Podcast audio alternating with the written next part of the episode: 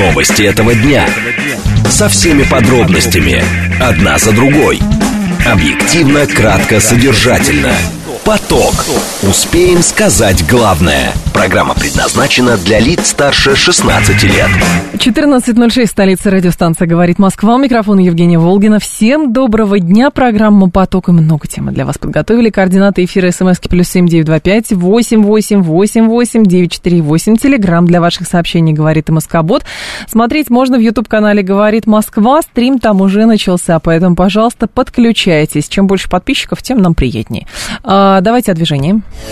4 балла показывает Яндекс. Люди начали возвращаться в Москву. Это видно. Основные затруднения внутренняя сторона МКАД между Новой Ригой и Волоколамкой. Будьте внимательны. Подъезд к Ленинградке по внешней стороне затруднен примерно от Дмитровского шоссе, потому что там дорожно-транспортное непонятно что, кстати, а, что там происходит. Внут... Внешняя сторона очень туго едет. а, Промежуток внешняя сторона МКАДа между Калужским шоссе М4 Дон. Здесь будьте внимательны. Здесь еще какое-то дорожно-транспортное происшествие довольно серьезное в районе съезда в город Видное. Так, а, еще на востоке традиционно есть затруднения. Третье транспортное кольцо, внешняя сторона Лефортовского тоннеля туго едет. Подъезд к метро Тульская туго по внешней стороне.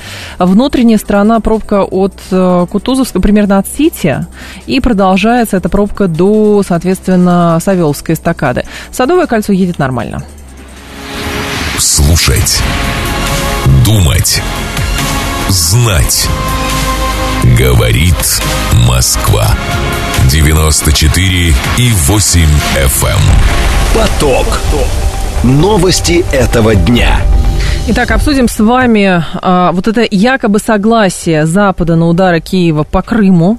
А, на эту тему уже высказался Дмитрий Анатольевич Медведев. А, далее экономист Михаил Задорнов, а, бывший топ-менеджер крупных банков, говорит, что зависшие рупии стали одной из неочевидных причин ослабления рубля. Будем говорить о том, а что действительно нет механизмов никаких, как эти рупии вывести, то есть какой-то тупик. А, соответственно, зачем тогда так делали, если это тупиковая ветвь? Опытный образец отечественного, бли, э, отечественного ближнемагистрального самолета SJ-100, изготовленный центром Яковлев, успешно произвел первый полет в Комсомольске на Амуре. И фонд кино выступает против любых механизмов легализации пиратских показов зарубежных фильмов в отечественных кинотеатрах. К чему такая принципиальность, тоже будем это обсуждать. В «Умных парнях» профессор, главный научный сотрудник Института Европы РАН Николай Межевич.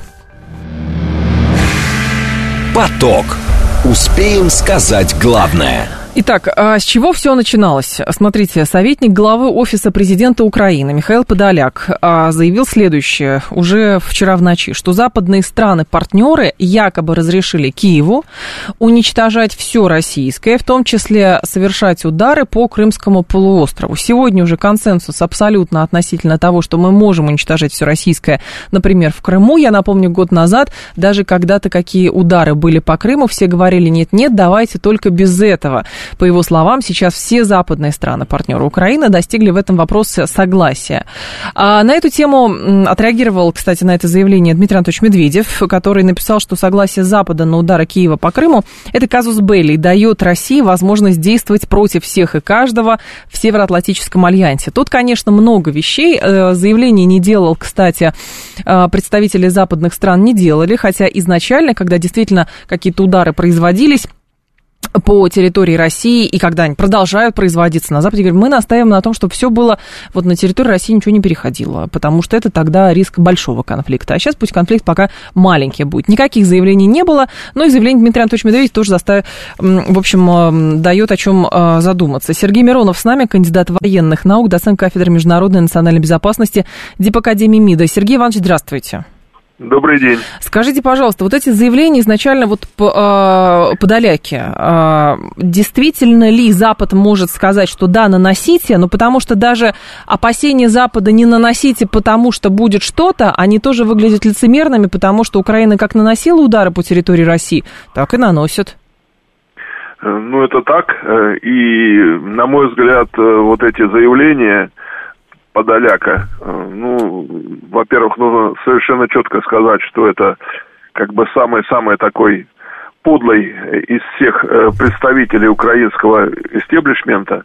Вот. И то, что он говорит, это, конечно, пронизано э, абсолютной русофобией. Но, на мой взгляд, самое главное, вот их точки зрения, угу. это как можно глубже втянуть Запад э, в этот конфликт, даже независимо от того, давал ли реально, так сказать, словесно там или как-то еще э, западные страны давали ли такое э, указание или разрешение для Украины наносить удар по э, российской территории. Ну, либо Украина выдает желаемое за действительное, либо на Западе не возражает, как и не возражали до этого, а, соответственно, слова «но вы не делаете», ну, это какое-то лицемерие. Ну да, ну, конечно, Запад уже давно э, с их молчаливого согласия, так сказать, они соглашаются с тем, что, э, ну, э, да, кстати, вот и они же э, всегда говорят и подчеркивают, что Крым же это же не украинская территория. Вот, поэтому это не нанесение ударов по России, а именно... Это попытка отвоевать свою же территорию, с их да, точки зрения. типа они отвоевывают свою территорию, да. Но мы должны сказать, что на любые такие эм, э, проявления, будь то угрозы угу. или реальное нанесение удара, мы отвечаем совершенно четко. И, как сказал наш президент, э, мы еще даже не начинали, но скоро начнем. То есть э, осенью к осени мы можем увидеть э, еще более смертоносные удары по инфраструктуре Украины. Вот. Ну а то, что они наносят эти удары по нашей территории, по территории близлежащих наших областей, э, близлежащих к Украине, угу. это говорит лишь о том, что они бесятся от злобы, что они ничего не могут сделать на фронте.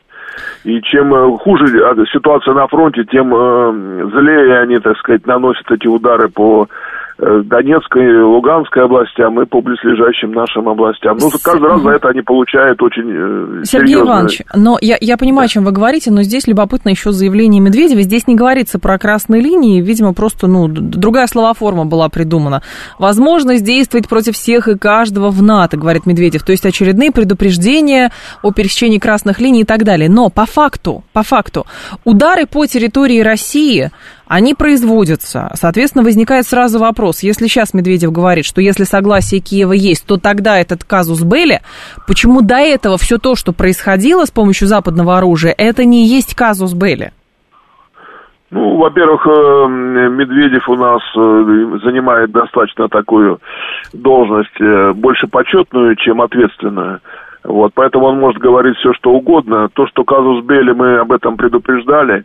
Но реально сейчас пока достаточно тех э, болевых ударов, которые мы наносим по инфраструктуре Украины. Угу. Ну вот если дальше там пойдет, как они там э, собираются F-16 передавать, и, скорее всего, эти самолеты будут взлетать первоначально, во всяком случае, не с территории Украины, то тогда уже действительно эти объекты станут реальными э, целями для нашего дальнобойного ракетного оружия. Но, по сути, и до этого были не было самолетов, но было что-то иное. И, соответственно, ну, до этого, просто здесь до же... Этого угу. Да. Пожалуйста. До этого в основном, ну, это вот э, аэродром Джешев э, в Польше, угу. куда, собственно, прилетают самолеты с натовским вооружением. А вот, э, ну, как говорят... Э... То есть вы считаете, что теоретически конфликт ведется к тому, что удары по внешней э, территории э, на Западе, они могут производиться? Они могут За пределами Украины, но, я к сожалению, вот эскалация э, нарастает, и вот эти все заявления подалека как раз и нацелены на то, чтобы как можно быстрее втянуть страны Запада в этот э, кризис, в эту войну. А, uh собственно, Запад, кроме пока словесных, ну и там материального, материальной помощи, Пока не отмечено, Понятно. чтобы там они реально принимали участие, ну, угу. опять же, за исключением боевиков, которые туда посылаются, прежде всего, польских румынских там. Спасибо, Сергей Иванович. Вас благодарю. Сергей Миронов был с нами, кандидат военных наук, доцент кафедры международной и национальной безопасности Дипакадемии МИДа. Все-таки здесь, конечно, очень интересные слова. С одной стороны, заявление э, Михаила Подоляка, э, главы, о советника главы офиса Зеленского, который говорит, что западные страны разрешили Киеву уничтожать все российское, в том числе совершать удары по Крымскому полуострову. То есть здесь Слава, кстати, точно отмечает, что на Западе, получается, признали все-таки Крым российским. Это тоже любопытно. И получается, и, и Украина признает Крым российским, если говорит, что нам позволили уничтожать все российское, в том числе производить удары удары по Крымскому полуострову. То есть Украина признает Крым российским. Вот. Это один момент. Второй момент действительно, что если есть согласие Запада, то это казус были. А то, что Запад полтора года снабжает Украину смертоносным оружием, а, соответственно, настаивает на контрнаступлении и прочее, это не есть казус, это что-то другое.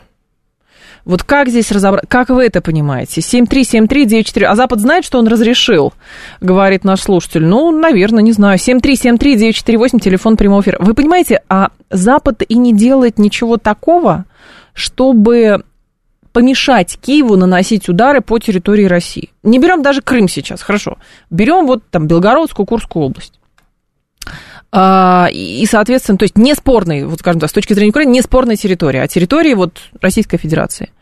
Что мы видим только словесные интервенции, мы против того, чтобы наносились удары по территории России, не говоря уже про беспилотники в Москве. Это не есть, соответственно, не позволение, это просто конста... Мы а, против, конечно, но если уж так получается, то да. Почему это не есть казус Белля? Вот в чем дело. Почему именно что? То есть теоретически, с точки зрения Дмитрия Анатольевича Медведева, как должно происходить? Если Джозеф Байден, просто чисто технически понять, что происходит. Джо Байден выходит, говорит, я разрешаю наносить э, Украине удары по территории Российской Федерации. Туда все. И Крым туда, и Белгород туда, и все, докуда дотянется оружие. Говорит, мы вот дальнобойное оружие поставляем, поэтому мы разрешаем. И тогда что должно произойти? Тогда мы говорим, ну все, теперь-то мы точно начнем, потому что Джо Байден признался. Ну, хорошо. И что тогда? По аэропорту, по аэродрому в Джешеве нанесется удар, еще где-то нанесется удар, какие-то мосты будут раз... Что должно произойти? Вот как-то так хочется понять. Потому что было заявление, кстати, а, Дмитрия Пескова, который говорит, что Украина старается как можно глубже втянуть Запад в конфликт с Россией. Вот здесь тоже возникает вопрос, а кто кого втягивает в конфликт с Россией? То есть Украина настаивает, чтобы Запад глубже вошел в, в этот конфликт, увяз в этом конфликте. С нашей вроде бы точки зрения было такое, что Запад заинтересован в том, чтобы Украина вместе с Россией завязли в этом э, смертоубийственном конфликте. Почему тогда Дмитрий Песков сейчас говорит, что нет, Украина-то заинтересована, чтобы Запад, чтобы что? Как кажется, Запад пока все устраивает. Оружие поставляется, поставляется. Украинцы умирают, умирают. А, что еще? Деньги идут, идут. Отмыв денег э, происходит, конечно же, происходит. Соответственно, наемники идут, идут. Поэтому что значит втянуть больше? Втянуть больше, что какие-то кадровые не отпускники, в том числе американские, на Абрамсах по поедут на Украину. Кажется, что для американцев сейчас это не нужно, тем более, что есть еще много других восторженных восточноевропейских стран, которые говорят, да, у нас есть какой-то, э, какая-то угроза с Востока, и поэтому мы теперь следом за украинцев, потому что их просто не остается на планете Земля, должны дальше продвигаться. Вот здесь вопросов очень много остается, и, соответственно, чем больше делается заявлений, тем, соответственно, более путанными они становятся. Хотелось бы разобраться.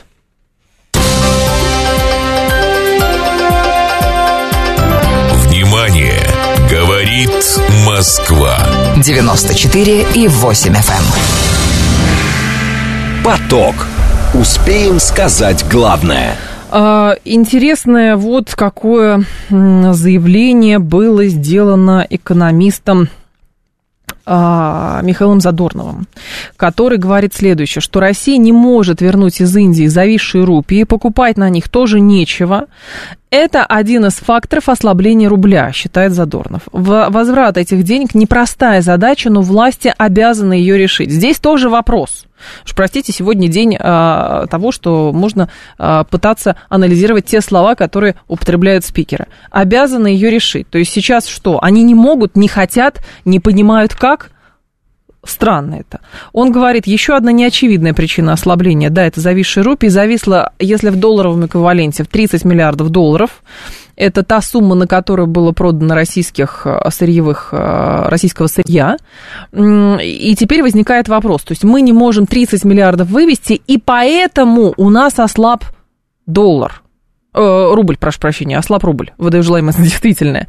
Но с другой стороны, год назад у России украли 300 миллиардов долларов.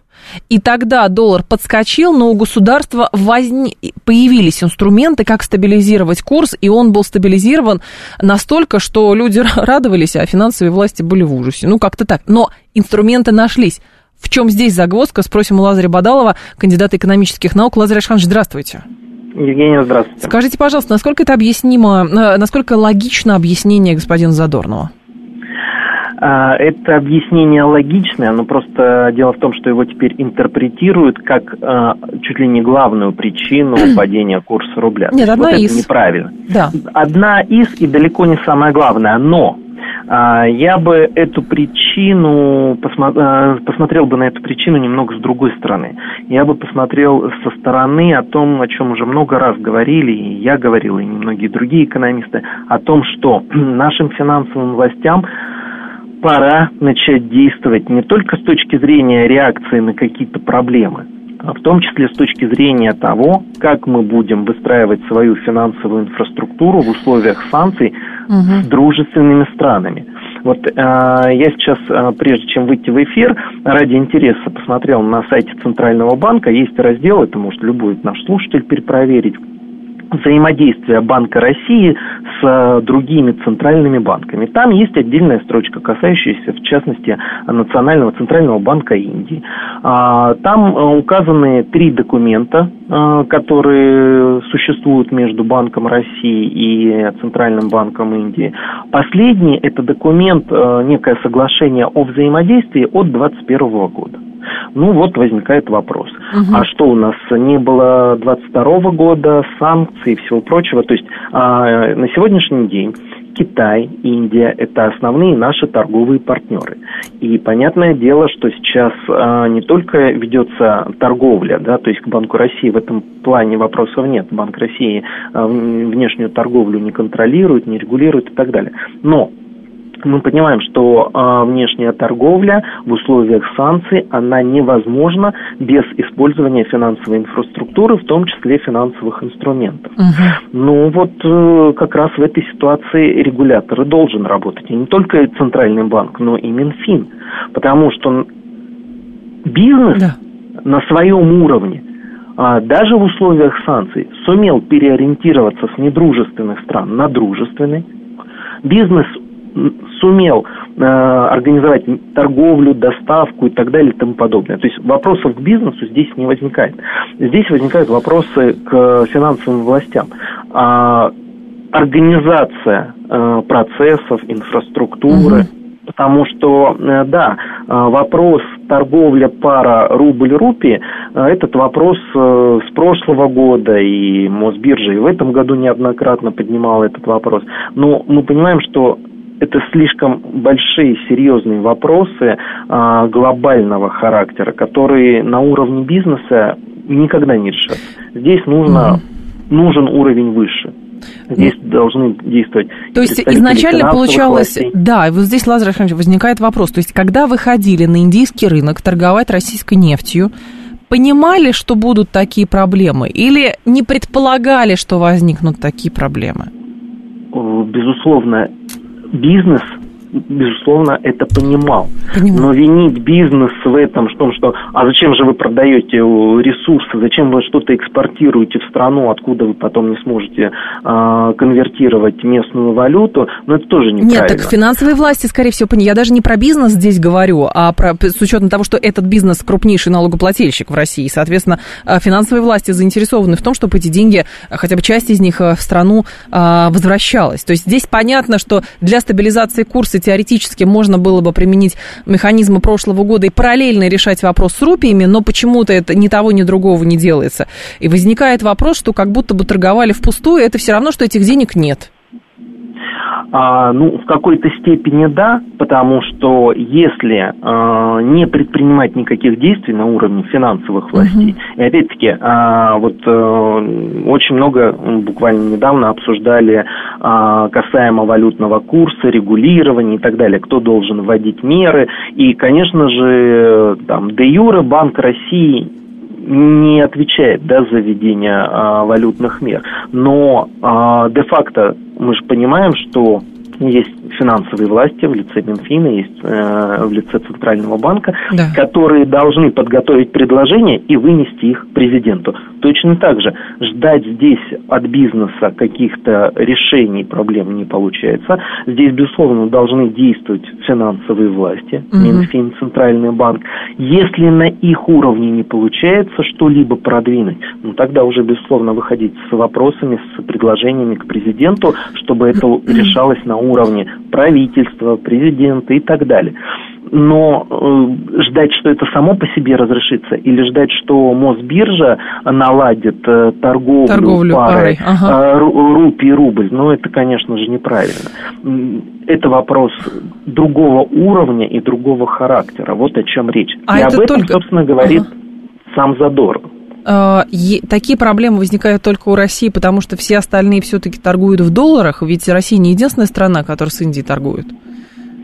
А, что касается Индии, индийская рупия – это неконвертируемая валюта. Угу. Это законодательство Индии, это особенности индийского финансового рынка, их экономики. Тут мы ничего сделать не сможем. Но а, мы можем предложить какие-то механизмы торговли и конвертации в рамках двухсторонних отношений. Ничего здесь выдумывать сверхъестественного не придется. Да, э, какие-то решения нужны будут, какие-то механизмы нужно будет предложить. Мы должны проявить инициативу. То есть Индия это в принципе себя чувствует достаточно комфортно. Они покупают наши товары, продают нам взамен свои товары. Пожалуйста, они же это не запрещают. Но другой вопрос, что э, мы имеем профессиональную профицит. У нас мы больше продаем, они нам Чем меньше покупаем. продают. Вот, соответственно, эти деньги, которые наш э, излишек, они остаются в Индии, а дальше мы упираемся в индийское валютное законодательство, которое не позволяет ничего с этой рупией, кроме как приобретения товаров сделать. Или там ценные бумаги рупи, э, индийские приобретать. Угу. Но э, тоже это как бы не решение проблемы, потому что ну, приобретем мы их какое-то время будем держать, а дальше все равно э, в этих деньгах останемся. Но с другой стороны, на основе этого можно думать о каких-то механизмах. В Индии любят золото. Давайте тогда придумывать какие-то механизмы да. с использованием золота. То есть находить некий эквивалент, через который мы будем мостик создавать, по которому угу, мы угу. будем переходить. Это могут быть или ценные бумаги, или драгметаллы. Ну, то есть здесь, безусловно, э, нужно подумать над механизмами, подумать совместно с индийской стороной, потому что мы в одиночку не сможем а, ответить на все вопросы и на все особенности, опять-таки, еще и учитывая специфику ведения бизнеса в Индии. Вот. Поэтому, конечно же, Понятно. это вопрос, который нужно решать. И Задорнов поднимает эту проблему правильно, но ее почему-то стали все интерпретировать с точки зрения падения курса рубля. Это одна из причин, далеко не главная. Вот. Тут вопрос именно развития финансовой инфраструктуры, угу. о которой уже говорим с начала угу. введения тех самых санкций. Да а мы все пытаемся дождаться, когда э, обстановка улучшится. От, э, обстановка улучшится, и более того, Банк России начинает заявлять о рисках фрагментации э, мировой экономики. Mm. Ну, спасибо, об этом говорит МВФ, это его прерогатива. Зачем mm. повторять то, что говорят в недружественных странах? Спасибо большое, Лазарь Ашанович, вас благодарю. Лазарь Бадалов был с нами, кандидат экономических наук. Получили граблями, продали по дисконту нефть за рупии, они продали бензин за доллары. Гениально реально, а теперь еще и золото за рупии. Нет, не золото за рупии, а имеется в виду, что, может быть, торговать тогда в золоте, чтобы каким-то образом иметь возможность вывозить деньги. Что если рупии нельзя, тогда что можно? Вот давайте так, рупий нельзя, что можно? То есть, понятно, в авральном режиме искали рынки сбыта. Вот они такие. С рупиями проблема возникла. Конечно же, а, здесь есть э, вопрос э, как бы интерпретации. То есть, э, Задорнову теперь вменяет, что вот он пытается объяснить, почему рубль ослаб. Безусловно, это эти 30 миллиардов долларов, которые не могут быть выведены с из Индии, потому что они в рупиях. Понятно, что это капля в море, а, и совсем микропричина того, почему, что с долларом происходит. Даже если, а, насколько релевантно сравнивать с уровнем оттока капитала, в 30 миллиардов долларов это совсем мало. А вот, ну, как бы, если сравнивать с общим оттоком капитала. Плюс вопрос валютной выручки экспортерам. Можно теоретически а, принять новую директиву а, и предотвращать возможность продажи валютной выручки? Можно. Этого не делается. Не... Почему? Тоже вопрос. Много вопросов. 14.30 новости мы продолжим. Новости этого дня. Со всеми подробностями. Одна за другой. Объективно, кратко, содержательно. Поток. Успеем сказать главное. 14.37 в столице радиостанция «Говорит Москва». У микрофона Евгения Волгина. Мы с вами продолжаем. И про российскую гражданскую авиацию. Давайте теперь про нее говорить. Стрим у нас, кстати, в Ютубе тоже продолжается. Канал «Говорит Москва». Пожалуйста, подключайтесь. Итак, опытный образец, торжественно надо говорить, опытный образец отечественного ближнемагистрального самолета SJ-100, изготовленный производственным центром Яковлев, который входит в УАК Ростеха, успешно произвел первый полет в Комсомольске-на-Амуре. Говорится в сообщении Минпромторга. Что там еще интересного? SG-100 – это ближнемагистральный узкофюзеляжный самолет, создается по программе импортозамещения системы компонентов, но двигатели франко-российские, САМ-146.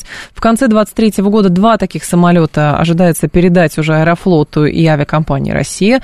В сообщении Минторга отмечается, что второй опытный образец SJ-100 уже с отечественным двигателем PD-8 в ближайшее время также начнет программу летных испытаний. Сейчас двигатели проходят серию стендовых испытаний, летные испытания в составе летающих обучающей лаборатории Ил-76ЛЛ. Андрей Величко с нами, руководитель портала авиации России. Андрей Леонидович, здравствуйте. Добрый день. Скажите, пожалуйста, что это за самолет и, соответственно, чем он отличается от обычного суперджета а, и вот по качеству, по характеристикам, что ждет гражданскую авиацию? Это опытный самолет, на котором начали проводить сертификационные испытания для того, чтобы полностью импортозамещенный самолет уже мог э, на полном основании подняться в небо. Этот самолет пока что еще не на 100% состоит из отечественных комплектующих, двигатели на нем французские, часть систем тоже импортных.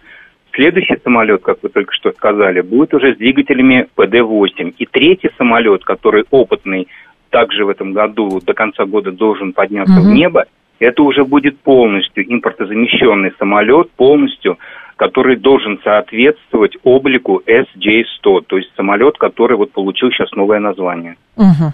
Но в данном случае, а, скажем так, в чем сложности сейчас и насколько успешно и быстро а, можно наладить серийное производство с учетом того, что основной компонент импортозамещения это, конечно же, двигатели. Но там сертификация шла довольно долго. Вроде бы с PD-14 разобрались, но вот PD-8 теперь. PD-14 он для МС-21, да. С PD-8, говорят, было очень много проблем. Не факт, что в срок все это получится, но мы верим, что все-таки в срок это получится, и не будет все это сдвигаться вправо. Ну, вы знаете, дело в том, что по э, комплексной программе развития авиации до 2030 года э, по двигателям ПД-8 заложено, что начиная с 2024 года ежегодно должно выпускаться по 44 двигателя. Да.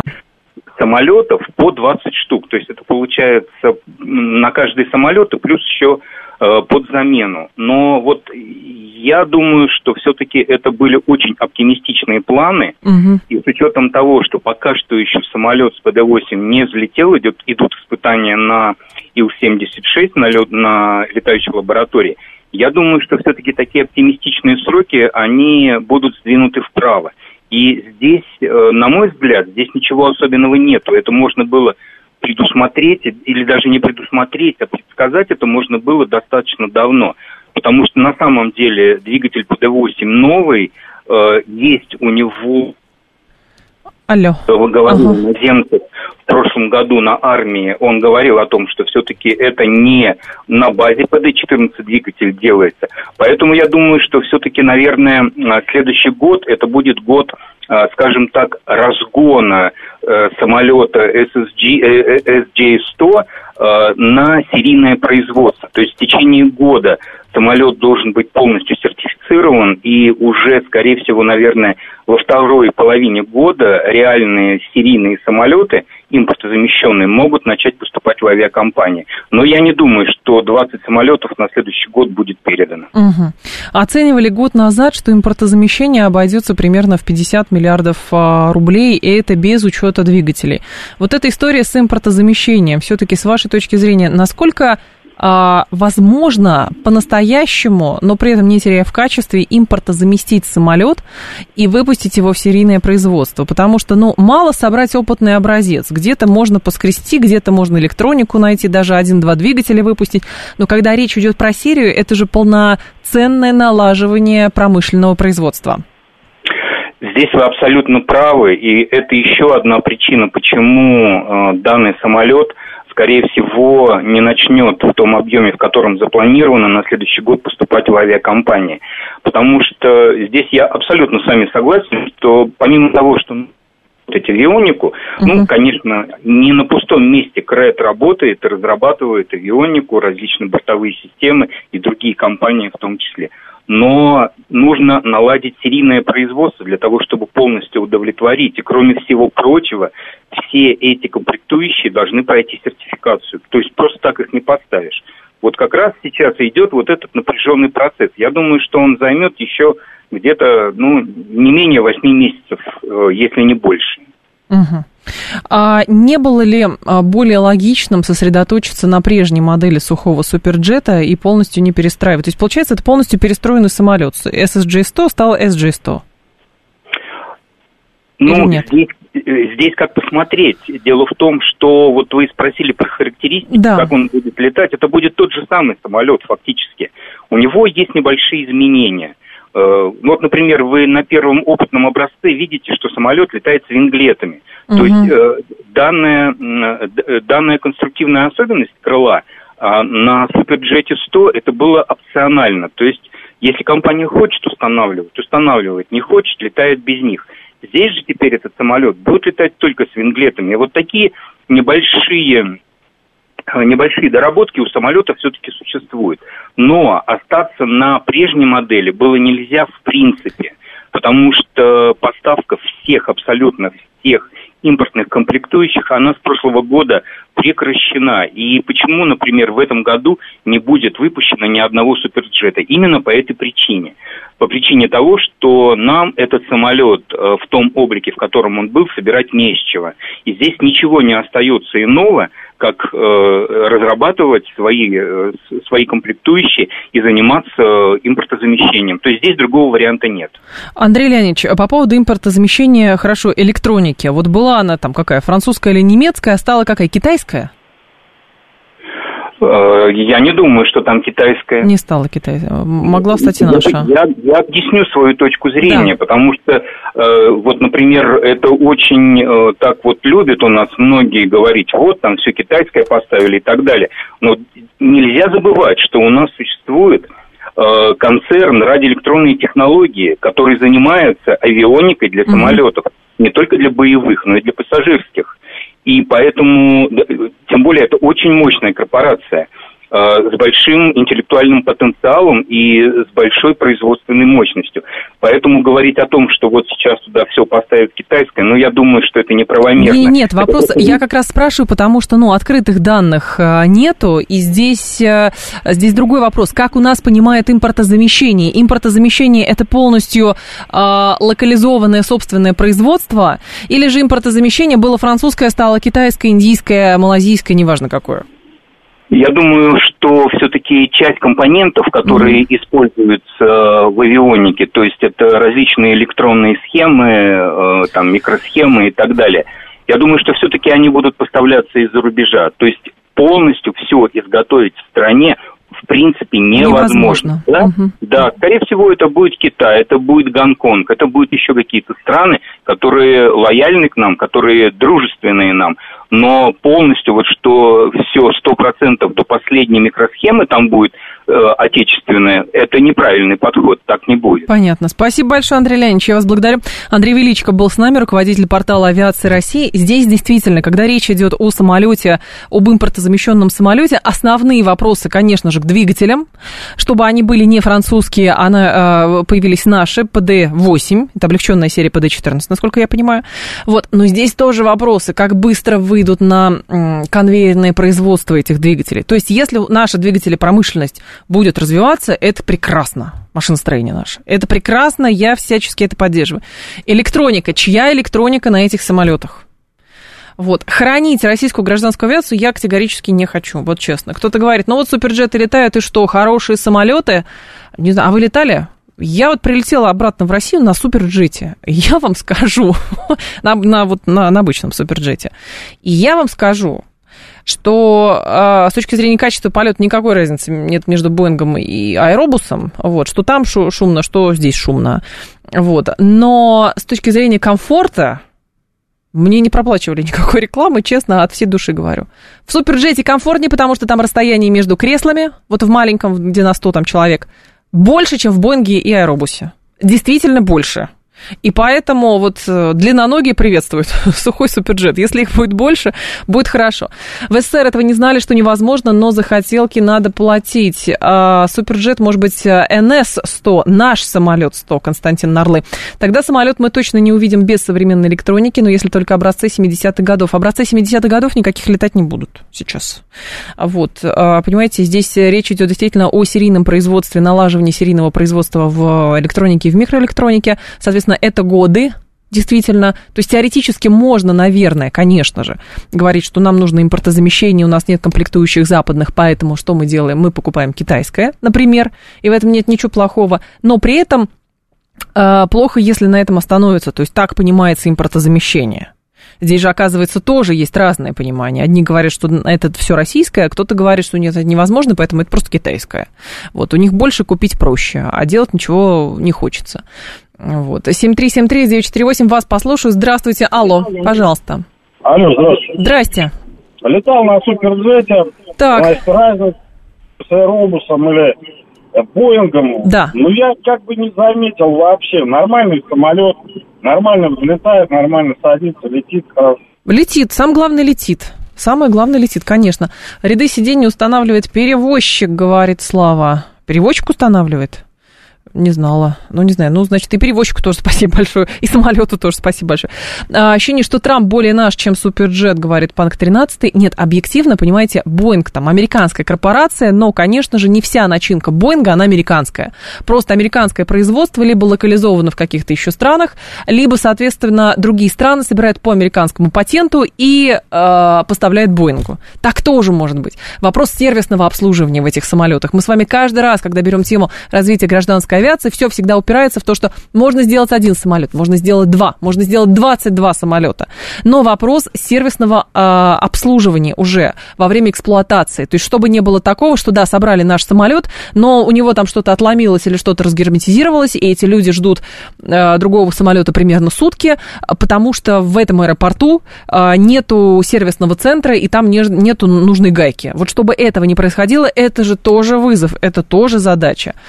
Еще еще вы у бортпроводников спросите, каково им в суперджете приходится. Кресло перевозчик расставляет. Хорошо, бортпроводники. Ну, работают бортпроводники, да. Я же как пассажир говорю, понимаете? Но если это авиакомпания, хорошо авиакомпания. Но кресло комфортабельное, комфортабельное. Самолет летает, летает. Довез всех, довез всех. Хорошо экипажу, слава экипажу и слава тем, кто этот самолет построил. Вот все, что я могу сказать.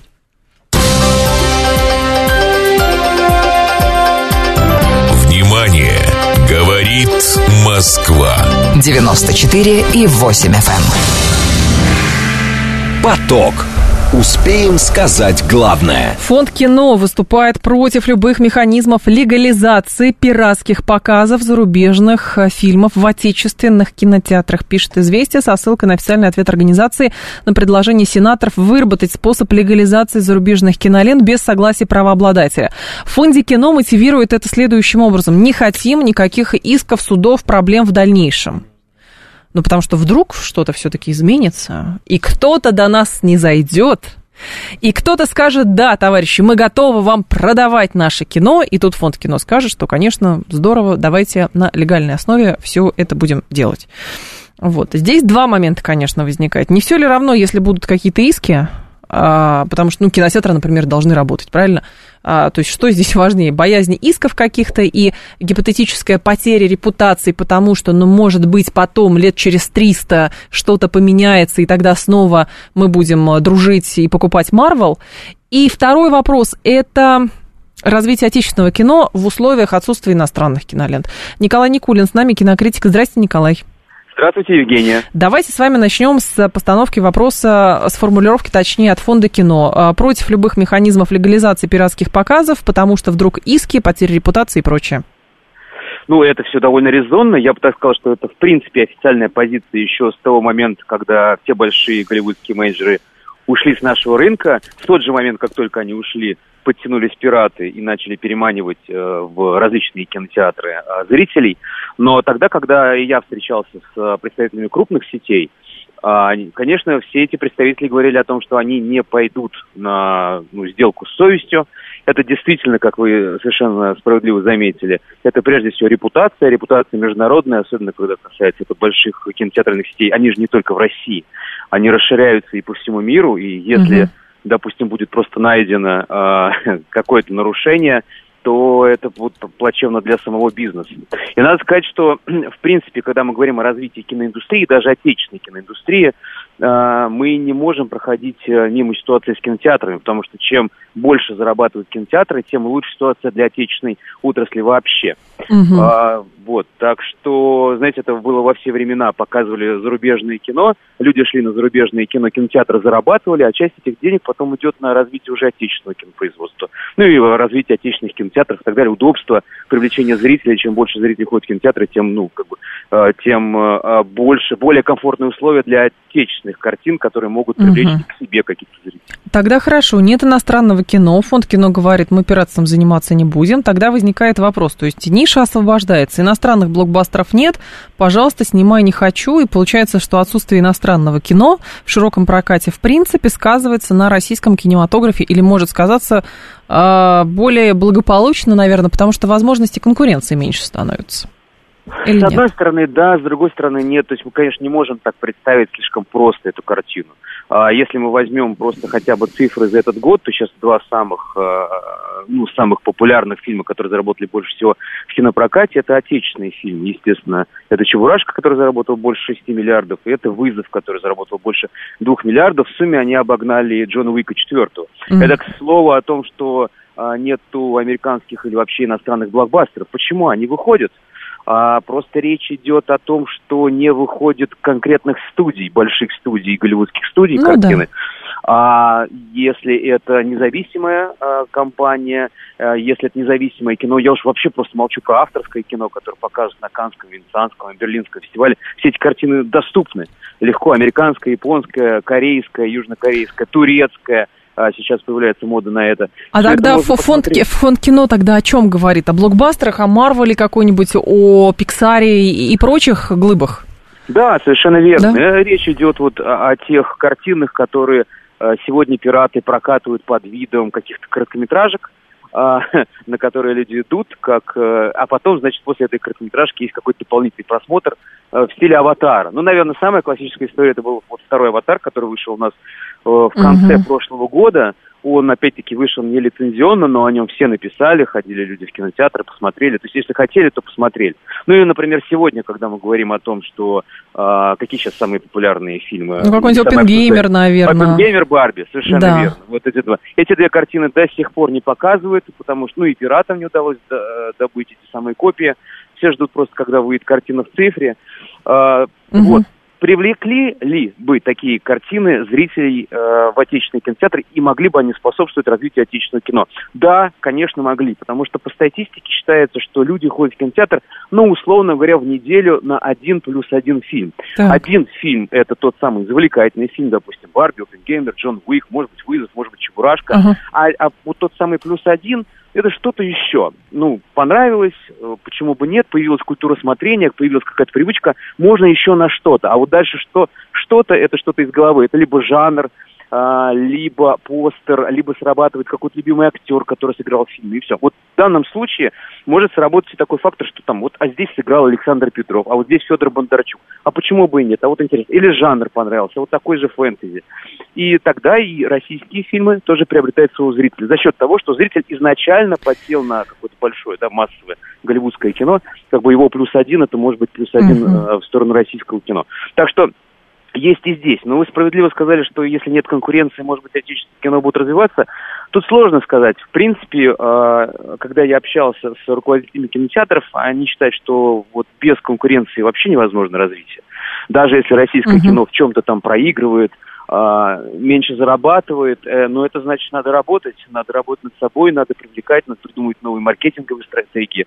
Ведь, кстати, а, если сейчас, вот буквально сейчас, взять на следующий день, а, открыть все кинотеатры для, для всей пиратки, придет Опенгеймер, Опенгеймер, придет Барби, я вас уверяю, прям сразу они много не заработают. Почему? Ну, понятно. Потому, потому что помимо собственно, картин в кинотеатре, нужна еще большая маркетинговая Промоушен нужен, конечно. Промоушен, а да. он тоже ушел из нашей страны. Поэтому, кстати говоря, ситуация немножко выровнялась. Если 22 год был довольно критический, угу. то в 23 году уже так плачевно люди ну, не отзываются о киноиндустрии. Вроде как действительно такое плата возникло. Рекламы зарубежных новинок нет. В общем-то, и зрители особенно туда не стремятся. И уходят уже на ужастики какие-то зарубежные, угу. которые у нас выходят, на авторское кино и на отечественные новинки. Понятно. Спасибо большое, Николай. Я вас благодарю. Николай Никулин был с нами, кинокритик. А, кстати, по вопросу, почему фонд кино так эм, обеспокоен э, репутационными рисками в связи с прокатом а, гипотетическим прокатом нелегальных, э, значит, нелегального проката, вот, каких-то там украденных, пиратских версий, неважно как. Кстати, фонд кино вообще, по идее, вот то, что написано про фонд кино, что это федеральная государственная некоммерческая организация, основной вид деятельности которой распространение кинофильмов, видеофильмов, телевизионных программ, а, значит, поддержка отечественной кинематографии, привлечение внутреннего и, соответственно, внешнего внешнего финансирования к производству и реализации социально-экономических программ в области отечественной кинематографии. Поэтому, в общем, история с легализацией пиратского кино, это, вот, наверное, не про репутацию фонда кино. Репутация фонда кино – это уровень российского кинематографа. Ну, так кажется, просто по логике определения того, чем этот фонд, в принципе, должен заниматься. То есть выпускается хорошее, качественное российское кино под эгидой фонда кино, например, да, классно. Не выпускается, возникают вопросы к этому. Почему не выпускаются? Так, пытаться снимать то Горько Павлович, то Запалыч. Кто ходил на эти два фильма? Вы про какие-то фильмы говорите, которые вы, по-моему, лет 20 назад выходили. А, надо не обращать внимания на иски. Западные партнеры не соблюдают никаких правовых норм по отношению к нам. Это, кстати, тоже аргумент. Ну, то есть вы как хотите, а мы, соответственно, будем вот лишь бы, чтобы вы оценили, какие мы адекватные партнеры, а поэтому мы не прокатываем зарубежное кино.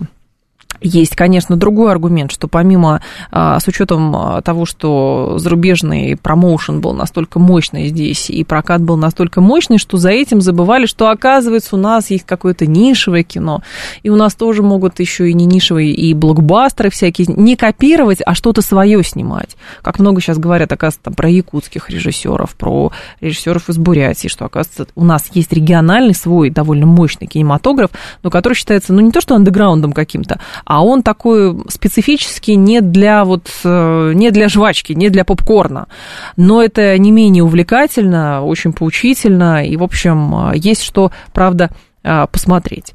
А, но я напомню просто, что сенаторы предлагали наладить выпуск вот этого пиратского кино, невзирая на какие-то требования правообладателей, но потому что, ну, ситуация такая. Кинотеатры должны выживать? Должны выживать. Тут уже речь не про репутацию, а просто про то, чтобы деньги они могли зарабатывать. Но позицию фонда кино вы услышали. 15 часов информационный выпуск, и мы продолжим.